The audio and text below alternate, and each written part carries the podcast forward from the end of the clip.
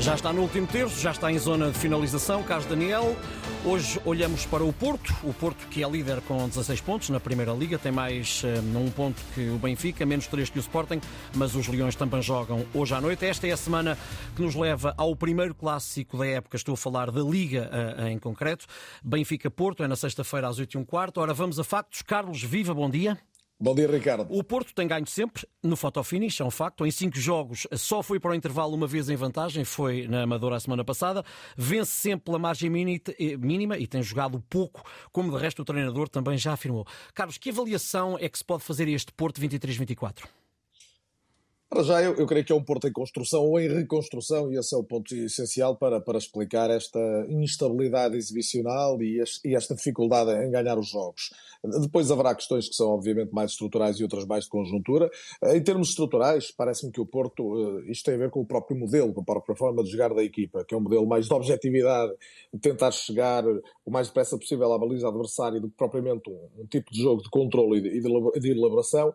Ou seja, é um jogo que não privilegia tanto, se calhar como outros, a criatividade coletiva e acaba por depender nesse sentido de criar oportunidades, de vencer as barreiras adversárias e tem surgido muitas equipas ao Porto muito organizadas defensivamente e dizia mais dependente das individualidades. Eh, não por acaso, o melhor Porto de Sérgio Conceição foi o que teve ao mesmo tempo em campo, Vitinha, Otávio, Fábio Vieira. Hoje não está lá nenhum e também não está Uribe. E, portanto, eu creio que hoje o Porto, se quisermos, o, o rosto do Porto, que era muito Otávio, hoje é mais Galeno. Isto também explica esta evolução para um Porto mais vertiginoso em alguns momentos e menos elaborado.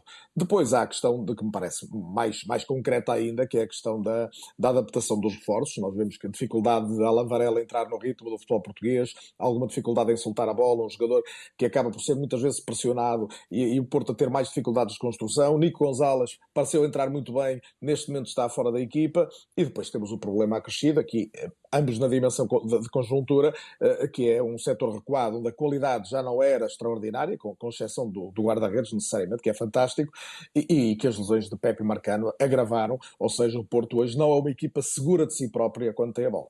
E que Porto é este que pode ir à luz sexta-feira? Depois temos a, a, outra dimensão, que é o que se chama hoje no futebol a dimensão estratégica, ou seja, uma questão é o modelo, a forma de jogar da equipa e as dificuldades relativas às lesões. Outra coisa é a abordagem de cada jogo em si. Uhum. E nisso Sérgio Conceição, como sabemos, é um treinador muito forte, é muito minucioso na preparação, eh, vai seguramente gastar muitas horas a olhar para o Benfica, a perceber onde é que pode ferir o adversário.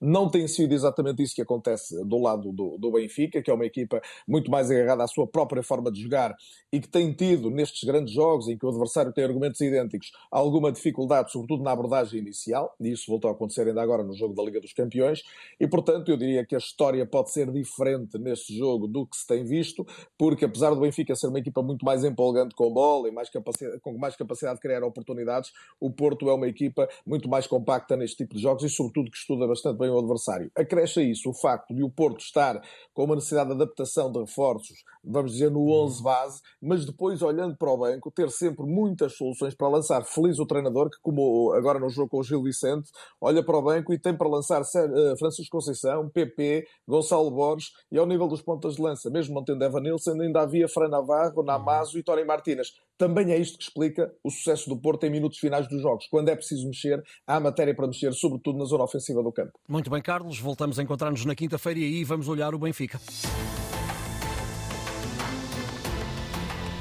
Antena 1